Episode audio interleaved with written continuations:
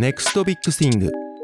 この番組はブロックチェーンや暗号資産など Web3 テクノロジーをはじめメタバースやクリエイターエコノミーなど今後のビジネスにおける NEXT Big Thing について様々な有識者の方にお話をお伺いするポッドキャスト番組です。新しい経済と NFT 事業やクラウドファンディング2.0フィナンシェを提供する株式会社フィナンシェとのコラボレーションでお送りします。第3回目となる今回は、ツイッターではパジさんでおなじみの東京オタクモードの COO、あたかはじめさんをゲストにお迎えし、現在注目の NFT プロジェクトから NFT がどんな未来を作るかについて語っていただいた前編をお届けします。聞き手は新しい経済編集長志田祐介とフィナンシェのマーケティングコミュニティマネジメント担当の北出凛太郎が務めさせていただきました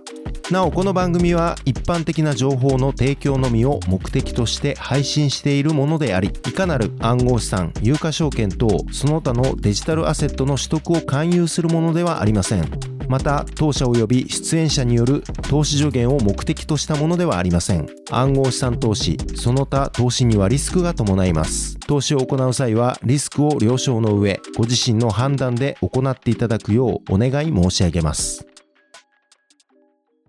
現当社新しい経済のしだらですフィナンシェの北出ですはい。フィナンシェさんと新しい経済で共同企画でやってます、このネクストビッグシングですね。第3回は東京オタクモード COO、あたかはじめさん。パジさんとしても皆さんツイッターでもご存知だと思います。パジさんにお越しいただきました。あたかさんよろしくお願いします。よろしくお願いします。よろしくお願いします。はい。今日のテーマはですね、はい、実はまあ NFT がどんな未来を作るかという、まあちょっと大きなまあ、まさにこの番組 NEXT Big Thing という次に来ることというテーマなんですけれども、はい、まあもう NFT はすでに来ているような状況はあるかと思います。でもそんな中で、まだまだここで多分終わりじゃない。はい、これからどうなっていくのかっていう話をですね、まあ、全体的にお伺いできればと思うんですけれども、はい、まずはじめにあたかさん、パジさんがどういったことをやられてるか、はい、簡単に自己紹介いただいてよろしいでしょうか。わかりました。本業はですね、東京オタクモードという日本のアニメとか漫画ゲームのオタク文化を海外に発信したりとか、あとそのオタクグッズを販売する越境 e コマース事業っていうのをメインにしてるんですけど、まあ、ここなんか物理のグッズを海外にこう配送していったりするので、最近コロナとかで結構飛行機とか飛ばなくなっちゃったりして、で、船で送ったりとか、まあ割と大変なんですけど、なんかこの領域ってきっと将来的にメタバースって言われたりしますけど、アニメキャラとかゲームのキャラクターたちが世界中で人気なので、デジタルグッズ的な感じで世界中のファンに届けられるんじゃないかなっていうので、実は5年前ぐらいに NFT の概念初めて知って、そこからコンテンツとこう結びつけると結構面白いことが起こるんじゃないかっていうので、実はオタクモードとは別の一般社団法人オタクコイン協会っていうのを作って、はいはい、そこでいろいろ検証とか実験をしてきたっていう感じなんですよね。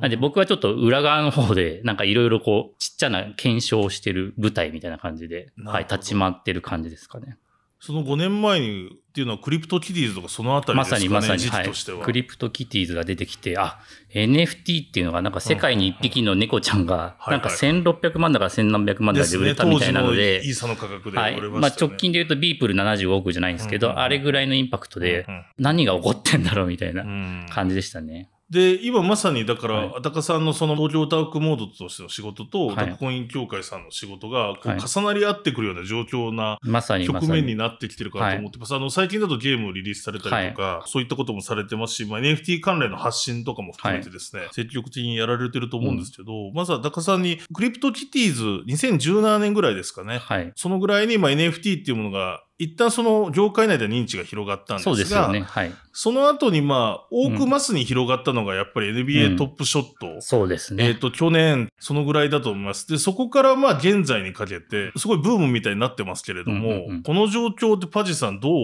この流れ見てますか、はいはいまあ、すごい盛り上がってるし、はい、実際に金額もたくさん動いてるので、うんうんうん、なんか事業として成り立っていきそうなフェーズではあると思うんですけど、でもなんか全体の人口数とかパイからすると、はい、まだ本当日本だと多分1万人とか、実際に NFT 持ってる人はそれぐらいしかいないと思うので、これは少なすぎると。ただお金がめちゃめちゃ動くので、うん、なんか成りちゃってるって状況だけで、それは多分インターネットの初期の頃って、どうやってマネタイズしようかって悩んでたじゃないですか。はい、そうですね。で、結局 PV とか広告みたいな世界だけど、今回はデータそのものが価値が乗っかるので、はい、ここにしかも資産性が帯びるんで、通常のなんか消費活動っていうよりは、投資活動も込みで、すごい大きなお金が動いてるんで、そこのなんか利益っていうか、粗利っていうのが稼げて、なんか事業者もできるような状態になってる。企業はできるけど、一般の人は来てないっていう状態だと思ってます。なるほど、なるほど、はい。それは作り手としても買い手としてもってことですかね。そうですね。なんか個人レベルの人たちですごいリテラシーが高い人たちは結構早めに来てるけど、それでも全然全体の、例えば個人クリエイターさんとかイラストレーターさんってすごい NFT 使うと海外にも売れてすごいと思うんですけど、はいはいまあ、日本全体のイラストレーターの数からするとめちゃめちゃちっちゃいというか、なのでま、まだまだこれからだと。それはリテラシーがやっぱり求められちゃう。高いリテラシーが求められちゃうっていうユーザー体験のところがかなり課題があるかなと思いますね。なるほど。まあ、この状況の中で、この1、2年ぐらいで見てる中で、初めはその、当初は有名な人が NFT を作ったってことが、すごいニュースになっていて、はい、普通の NFT というと、JPEG だったり、はいの画像に紐づいた1枚の NFT が何千万で売れたとか、はいはい、まあ、海外セレブって国内も含めて、うん、なんかそういう、まあ、ゲームのあの NBA トップショットの流れからなんかそういうのでガーッと盛り上がってきた気がするんですけど、はい、最近なんかただその有名な人が画像を何か NFT にするぐらいではあんまりニュースにならないような気もしてきて、なんかすごくそこが高度化してるなっていう気がするんですけど、はいはい、パジさんが今この状況でなんか注目してるとか、こういう面白いこと始まったなっていうのは、この最近。そうですね。なんか結局、ブロックチェーンの世界だと思うんですよ。はいはい、なんで、ブロックチェーンを使うことで、今までできなかったことが何ができるのかっていうのは突き詰めていかないと、今はただ様子見してる Web2 的な大企業いっぱいあるわけじゃないですか。その人たちが普通にブロックチェーン使わないビジネスでできちゃったら、あんまり意味がないというか。なので、あくまでもこのブロックチェーンを NFT は NFT なんだけど、じゃあスマートコントラクトと連動させて何ができるかとか、そういった方向のところを、まあ、ユーティリティも含めながら、ちゃんと活用方法を作っていくっていうのが重要で、はいはいはい、で僕が注目してるのは、まあ、ナウンズですかね。はいはいはいはい、はい、ナウンズ DAO と呼ばれる NFT のみで成立してる DAO。これは結構画期的だと思いますね。ちょっと、あの、どういうものか説明してもらっていいですか、ね、これ簡単ではないと思うんですけど。簡単ではないんですけど、まあ、はい、何がすごいかっていうと、はい、まず、お金がめちゃめちゃ集まってます。うん、それが今だと、まあ、ちょっと値段下がしちゃったんじゃないですけど、はいはい、だいたい2万5千イーサなので、今だと50億か、まあ、その前後ぐらいは、トレジャリーのウォレットというところに入ってて、それは何かっていうと、コミュニティみんなのための軍資金の口座みたいなところに入ってるんですよ。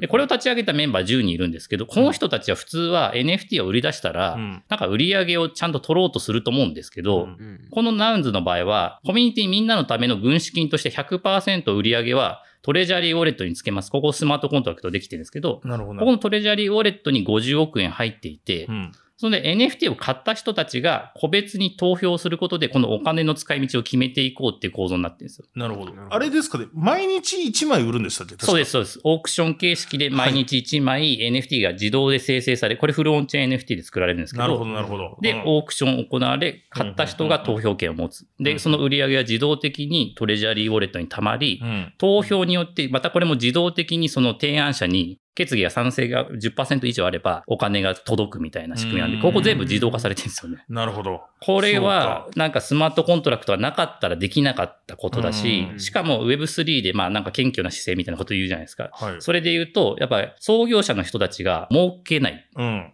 厳密に言うと NFT の全体の10%は創業者の手元に入ってくるんですけど、はいはい、普通なんか事業をやって売り上げが立ってんのにその売り上げ取らないで、なんかケーキ屋さんで言ったらケーキ100個使ったらそのうちの10個を毎日持って帰るみたいな、このケーキもらってどうするの？って感じですけど、でもそういうことをやってるんですよ。はい。確か10日に1回、はい、あれですよね、その運営が変えるんでしたっけ？ウォレットに入っていく感じなんで、そこも自動的になってるんですが、えっ、ー、と、ナウンナウンダーズって、まあファウンダーズに近くて、はいはい、まあナウンダーズっていう10人がいて、その人たちに1人1%持ってるんで、かける10で10%。なんで、彼ら一人一人から見ると、100日に1回 NFT がもらえるだけです。そうですよね。普通は、あの、企業が NFT 作るぞ、売るぞ、うん、アーティストが売るぞって言ったら、その売り上げのほとんどが、はい、まあ、オープンシーだと数パーセントの手数料抜かれて、はい、そのクリエイターなり会社に行きますけど、はい。うん、彼らは自動で生成された NFT1 枚ずつは、それはみんなで使うお金として貯めといて、自分たちはその、そうか、100日、一人で言うと100日に1枚、まあ、それなりに人気がある NFT なので、それを売ればイーサに変えれるものの、そこが重要で、はい、それ、もしよ、創業者が売るとするじゃないですか。はいはいはい、だから、一般の株式もそうですけど、なんか創業者売ったぞってなって、うん、このプロジェクトダメだってなるんで、逆に言うと共犯関係なんで、あんまり売れないんです。そうですね。だから儲けない。うん、でも本当に広がった時には最終的には、まあビタリックじゃないけど、はいはい、多少は入ってくるけど、でもこれまでのなんか、ね、創業者がじゃあ60%以上株持ってますみたいなので、創業者利益を得られるかっていうと、まあ作ったリスクとかに考えると、ちょっとすごい謙虚すぎる 感じがして、でもこれがまさに DAO のなんか走りというか、一番こうミニマムでやってる感じのものがもう出来上がってきてるので、なるほど。これスマートコントラクトなかったらできないことですよね。すごいですね。はい、で、みんな、だからその投票に参加したかったら、NFT をどっか1枚ゲットすれば、はい、その DAO に入れるってことですよね。はい、で、もちろんその DAO に入ってなくても提案はできるんです。で、この毎日1体のキャラクターが生まれていくので、このキャラクターがまた CC0 って言って、まあ、商用理論も自由に使っていいんですよ。クリエイティブコモンズが。そう。だこれで映画とかゲーム作るぞって言って、じゃあ50億万だったら10億円ちょっと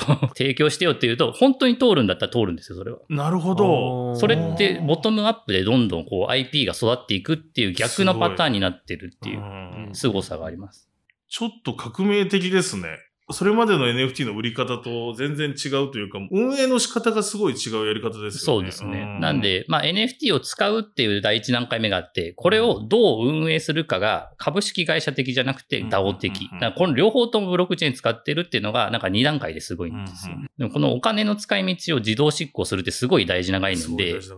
ここが今までの株式会社だと株主とか経営者が判断するじゃないですか。はいうん、で、最後、まあ CFO とか経理担当の人が、そうお金を押さないと、送金されないで、はい、結局そこに既得権益が生まれるんですよ、ね。でもスマートコントラクトだったらもうそこが自動執行されるんで、ある意味そこが文献化というか、権限がなくなる、既得権益が生まれないっていうところが、なんか成立するので、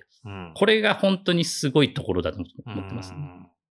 確かに今 NFT ってやっぱお金儲けみたいな側面というか、投機的な面が大きいと思うんですけど、なんかそこの部分って今ご紹介いただいたプロジェクトってまさに逆行じゃないですけど、逆向きに走ってるかなっていうところで、逆にでも今大きい IP とかが入ってくるのって、まあいわゆるそのお金儲けの面だったりっていうところもあると思うんですけど、そういった大きな超大手の IP が入ってくるところの、まあ障壁だったりとか、なんか今後のそこの部分ってどういうふうに考えられてますか、やっぱり IP の作られ方って基本的には権利を守っていく方向なんで、まさに非中央集権的にしていこうというとすごい相性が悪いんですよ。なんで大手の、まあ、キャラクターすごい人気あるから、これ NFT にして売ればいいじゃんって言うんですけど、はい、この NFT にした瞬間にみんなのものになってしまうので、うん、今までのビジネスがなんか成り立たなくなっていく方向。なので、結構難しいんですけど、でもいろいろやり方あると思ってて、はい、多分他の有名ブランドとコラボして新しい IP、うん、ちょっとこう、なんだ、半分ぐらい純度がある新しい IP を作り出して、そのコレクションを生み出すみたいな、多分村上隆さんがやったクロ X とかの感じ。自分のブランドを使いつつ、相手のブランドも借りて新しいのを作るとか。あとはアニメ漫画ゲーム系で言うとやっぱサイドストーリーとか外伝とかの、ちょっとこう、なんか権利が緩いやつを NFT 化して、ここの部分はじゃあもう権利出してしまおうよみたいな感じにすると、今の NFT となんかマッチしていくような感じはありますね。とはいえ、えっ、ー、と、いろんなリスクがありすぎちゃって、特にユーザーさんが簡単に詐欺的な被害に遭うんですよね。例えばディスコードに入ってコミュニティやりましょうって言っても、毎日届くと思うんですけど、NFT 当たりましたよっつって、100万円ぐらい当たり、そう、当たりますよね。めちゃくちゃ当たります毎日ね、毎日何か当たります。で慌ててそれ行くと、もうなんか残り10分とかなってて、あと、じゃあ30個しかないから、わーってこうやってイーサリアム送ると、はい、はい、詐欺でしたみたいなことじゃないですか。で、これってでも一般の企業やったら、やっぱなんかそこに関連するっていうので、クレーム来そうじゃないですか。はいはい、あまりにもちょっとそこの、なんだろう、まあ、荒廃した世界っていうか、僕は北斗の県の、あの、やばい世界。そうそうそう、期末的な世界に、そんな一般のユーザー連れてっても、リスクだらけなんで、で、その割には売れない可能性もあるし、みたいな。っていうことだと思うんで、まあなんか無理してやるフェーズではないっていうところだと思います。なるほど。と特に既存の人気のある IP に関しては、はいはい、ファンからしても結構嫌な感じというか、まだイメージが悪いというか、特にゲームファンは、僕ももともとゲームの攻略も書いてたぐらいゲーマーなんですけど、わかるんですけど、なんか NFT ゲームとかゲームを遊んでお金が稼げるっていうのがすごい違和感があって、うん、っていうのはゲーマーとしては別にこれまでゲーム全部消費活動だったわけです。高いソフト買ってハードも買ってそれで楽しんで、なんか回収率とかで見たら真っ赤っかなわけですよね。だけど別にそれは楽しむ時間を与えてくれた満足度でこのお金を消費してるんで。うん、幸せです。幸せになるんであればってことですよね。はいはいうん、なので、なんかそこで稼いでしまうと逆に言うと、なんか稼ぐためにゲームをそんな頑張ってたのかって言われたくないんです。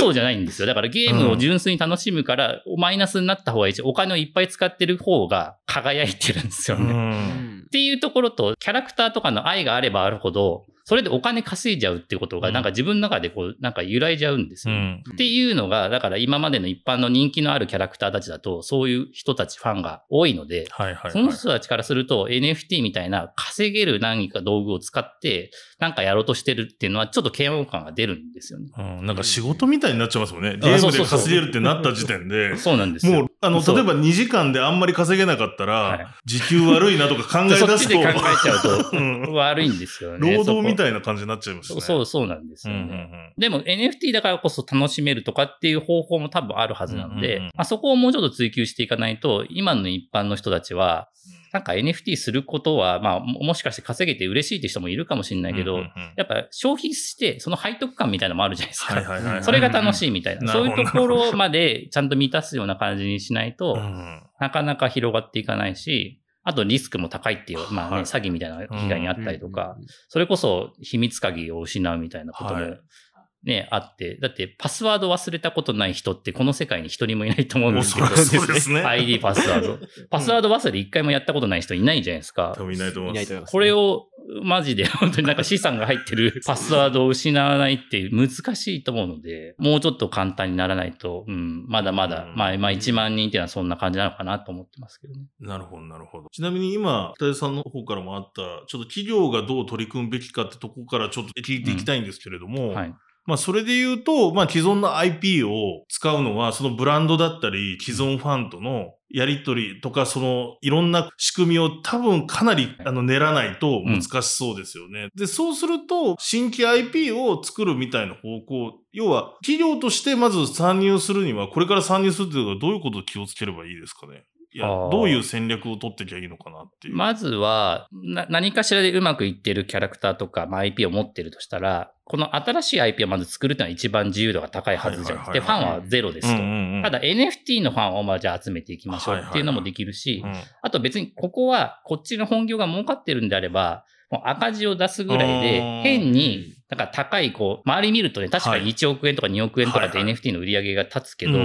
まあ別にそこの売り上げいらないはずなので、研究費的な感じでちゃんとこう逆に赤を出してあげて、その分、そこの NFT のファンの人たちを楽しませるみたいな方向でお金を使うっていうことが必要だし、あと、やってみるとわかるんですけど、はい、NFT ってすごい特殊な商品なので、うん、これをどう売っていくかとか、あとそれにまつわるなんかいろいろ法的なこと、税制的なこと、はい、経理的なこととかっても全部が新しすぎちゃって、うん、この一周回すってこと自体がすごい価値があるんですよ。はいはいはい、はい、まず練習試合しましょうって言い方してますけど、なるほど。練習試合しないで本番は絶対にできないぐらい難しいものだと捉えて、でも一周回すと、あ、こういうことかってわかると思うんで、まあちっちゃく、しかもお金を稼がないみたいな感じで、あの、売り出してみるってことは結構重要だと思いますね。なるほど。だ場合によってはちょっとその担当者が個人でやってみるとか、はいはい、そういうまさに練習試合をやってからの方がいいかもしれないですよね。うんうん、触ったことあるかどうかってやっぱり大きいかなとは思ってそうですね。そもそもね、はい、そうですよね。はい、うん、まあ本当そうだと思います。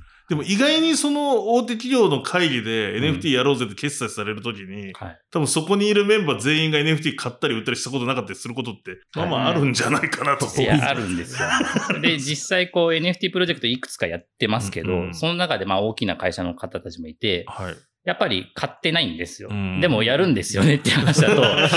やっぱ買わないとダメかねって言われて、いや、買わないで売ることはできないと思うんで、そこは頑張ってくださいって言うと、でも、やっぱ買うときにものすごいハードルが高いんで、はいはいはい、それこそ1時間ぐらい横について、はいはい、取引所の レクチャー多分ね、皆さんやってると思うんですけど、はいはいはいはい、なんかでも、それぐらい難しいってことは、やっぱりまだまだ入れないってことだと思うんです。うん、でよっぽどこう、仕事でプロジェクトやるから買うじゃないですか。うん、それ相当高い、こう、モチベーションなんで。確かに確かに。なんか、フラットこう、広告見て、あ、これ買おうっていう感じじゃ全然ないので、うん、いや、これから、うん、まあそこら辺が結構、なんだろうな、ボトルネックが解消されていくと、もっともっと人が入ってくるようになるとは思いますね。なるほど。一方、なんかそういう意味では、プライベートチェーンみたいな形で、イーサリアムを使わず、銀行振込だったり、クレジットカードで使えますよ、みたいなケースもあったりしますけど、はい、それについてはどう考えますか？まさに、僕は練習試合するんだったら、そっち側のプライベートチェーンで、まず NFT っていうものを体感するとか、まあ一回回してみるっていうことから入っていくのは、すごいいいと思います。やっぱり、うん、まあ現状のパブリックチェーンとか、結構こう、なんだろう、まあじゃあイーサリアムチェーンでもいいんですけど、そこだとガス代の問題とか、あと本当に、じゃあオープンシーンに出てしまった時に、なんか取り戻したりもできないじゃないですか。すね、そういうリスクを考えると、プライベートチェーンっていうのは、まあ一段目にやるチェーンとしては、まあおすすめしたい。特に大きければ大きいほど、そこをやっていくべきだと思いますけど。そうですよね。はい、なるほど、なるほど。ありがとうございます。で、それで言うと、まあちょっと企業とはまた違う切り口で言うと、それこそフィナンシェさんなんかも、クリエイターのコミュニティとか、はい、フィナンシェ内にいっぱい作ったりして、うん、そこでこう NFT 出したりとかしてるじゃないですか。うん、そうですね。まさになんとなく NFT の流れが画像に紐付けられたトークンを売り買いして儲かる、持ってるだけで楽しいっていうよりも、さっきのアナウンスもそうですけれども、なんかそれを持ってるから何ができるとか、うん、コミュニティがどう変わるみたいになってきてるような気がしていて、それで言うとそのまあ、クリエイターとかははこれからこう NFT でどう戦っていけばいいと考えます？どうコミュニティ作っていくみたいな。これはちょっといろいろ考えが、はい、なんか分かれるところかもしれないんですけど、はい、もしかしたら NFT っていうのは今一種漫画みたいなフォーマットができた可能性があって、映画描けます。で、一定物で売りますっ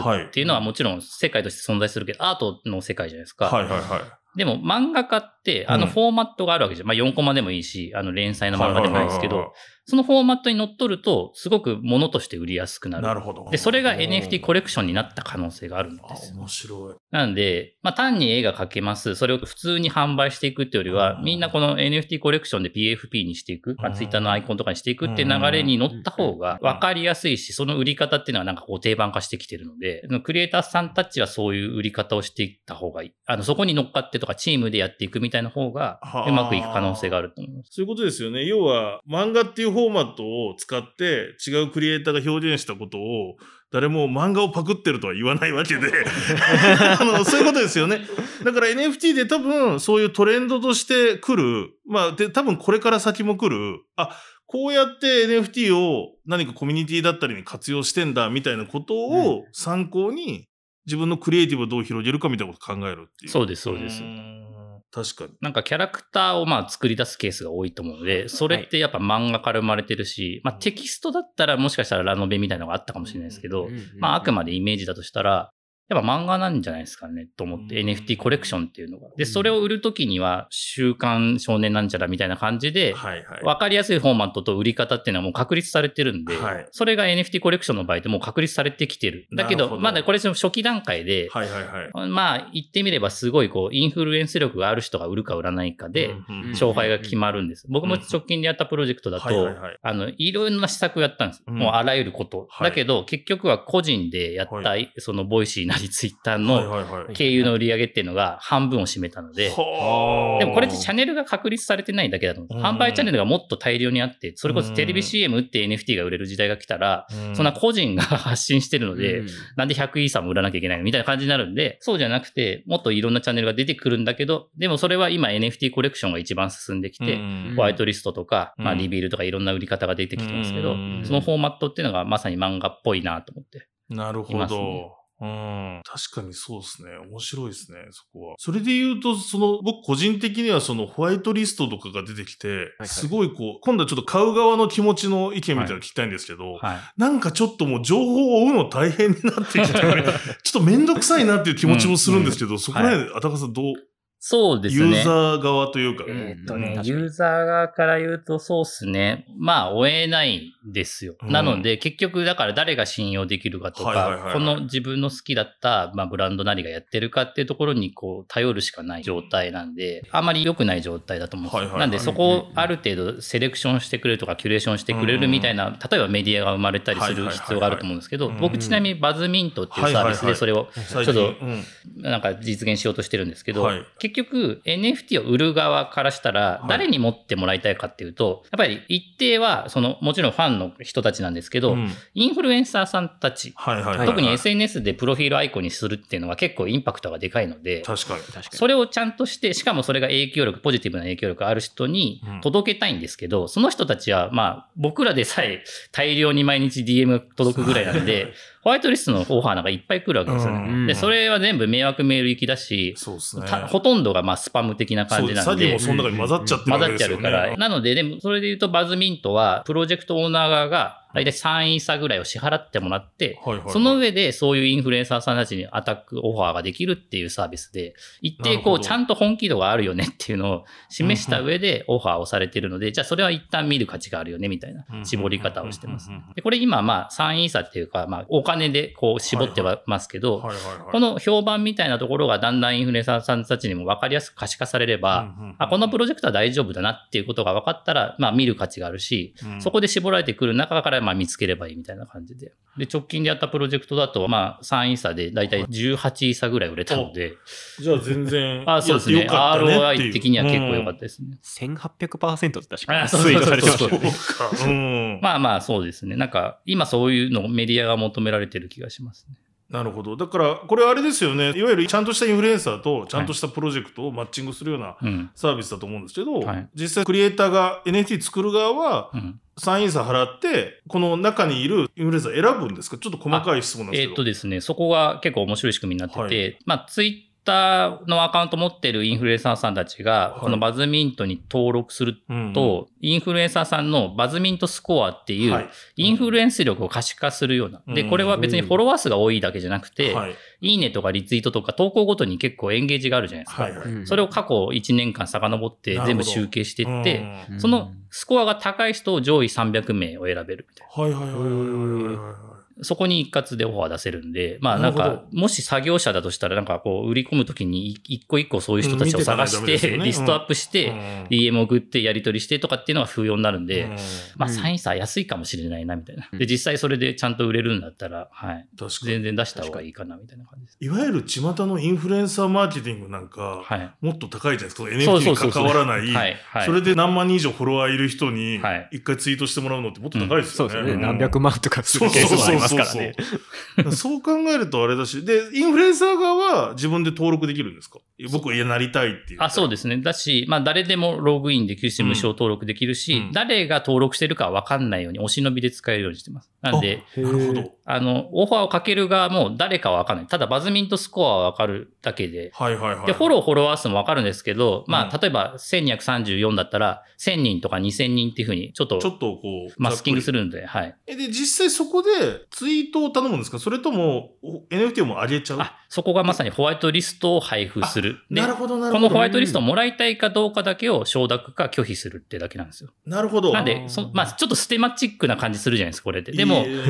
ホワイトリストをもらって、しかも自分でもちろんその費用を払って買わなきゃいけないんで。で、ツイートとか、まあ、プロフィールにするっていうのは、あの、アンケートは取ってるんですけど、別に強要はしないという感じ。なるほど。で、実際そこでだから、ホワイトリストを、じゃあいらないっていう人はもう買わないだけで、はい。まあ、だから要は、その中でインフルエンサーの人興味持ったら、自分で自腹で買って、そうですね。で、それを所持するしってことですよね。で、まあ、アイコンにもしたりとか。そうです、そうです。そこはもう本当に個人の自由という感じなんで。なるほど、なるほど。だからでも、本当にパジさん、このサービスめちゃくちゃ面白いと思うんですけど、ここがまだ、まだまだ、こう、業界的についてないとこですよね。だから、すごい強いところに、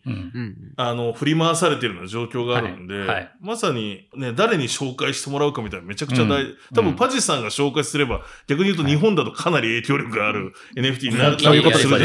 じゃないですか。なるほど。うん、いや、でもなんかあれかもしれないですよね。ゲーム雑誌でいう、なんかゲーム、新作ゲームレビューみたいのがあって、10点、8点、9点みたいなやつがあったら、もっとわかりやすく、業界の人も、あとは一般の人も、あ、これは買いなんだなとか、注目されてんだなっていうのがわかる気がするんで、なんかそういうアプローチもある気はします。確かに。はい、個人的にはやっぱり、これじっくり考えれないじゃないですか。NFT の、うん、例えばホワイトリストもらうのにも期限があるし、うん、はい、はい。えっと、ホワイトリストもらってから買うまでも、時間が制限があるんで、うんなんか焦るじゃないですか。テンションとして。で、今買っといた方が、後でいいことあるかなと思っちゃうと、なんかこう、冷静な判断を書くというか。そうですよね。で、周りではなんかそれで、盛り上がって、すごい盛り上がって、追加の NFT 来て、すごい、あの、またなんか良かったみたいな感じで言ってるから。だから何球見送ったか分かんないぐらい。待つだけ待って。そうっすよね。意外とやってみたらそれがなんか盛り上がってたり自分が乗れたやつはダメなんですよ。ダメなの。世の中うまくできてるなって感じするんですよ。いやー、なるほど。でも面白いですね。今まさにそういう状況の中で。うん、はい、まさにでもインフルエンサーが活躍してるようだとダメだっていうのが僕の持論ですね。チャンネルとしてそんなはずないじゃないですか。僕も本業で EC やってて、そんなわけなくて、基本的にはなんかね、リピーターとかに支えられたりとか、まあ新しく例えば検索から来たりとか、まあリスティング出したりとかってなるはずだけど、全くないんで、だからインフルエンサーが輝いてるんですけど、いや、これはもう時代の本当に初期の初期。誰を信用できるかってだけで、そんなはずはないと思います。そこにとどまるんだったら、ある意味これちょっと口悪いですけど、うん、なんかインフルエンサーさんがインフルエンスする怪しいなんか、うん、商材みたいなものにとどまっちゃいますよね、そうなんです。そうなんです。で、これがテレビで紹介されたりとか、うんはい、本当にセレブが買ったりみたいになってくると、ステージは確かに上がりますよね。そうですね。で、そこを売り出すには PFP っていう、なんかプロフィール的なものだけだと、さすがにテレビ CM できないと思ってて、確かに。なんかのサービス、ちゃんとしたサービスが紐づいてて、初めて成り立つと思うんで、まあ分かりやすいのはやっぱゲームだと思うんですよ。はいはいはい、はい。そこのゲームで遊べる NFT ですって言ったら、さすがになんかこうビジネスも回りそうだし、テレビ CM 打っても、あ、ゲーム遊べるんだったらやってみようっていう人は出てくるけど、なんかアイコンにできますって多分テレビ CM 流れるイメージがなくて、まあそうですね、そういう意味では多分付加価値が弱いんだと思うんですよ。もっといろいろ付け加えられるはずなので、その付加価値をテレビ CM 流すとしたらっていう視点で見ると、いろいろなんか発想が生まれてきそうかなと思います。なるほど。ありがとうございます。はい。で、ちょっと今のバズミントに続いて、あたかさんがちょっと最近取り組まれてることもここからお伺いしたいんですけれども、ね、異世界バトルについても、どういったものなのかっていう、ね、はい。はい、これは、あの、フルオンチェーン NFT ゲームって言って、まあ、はい、フルオンチェーンがちょっとややこしいかもしれないんですけど、うん、まあ今なんか世間一般で言われてる NFT って基本的には全てのなんか例えば画像だったらイラストとか。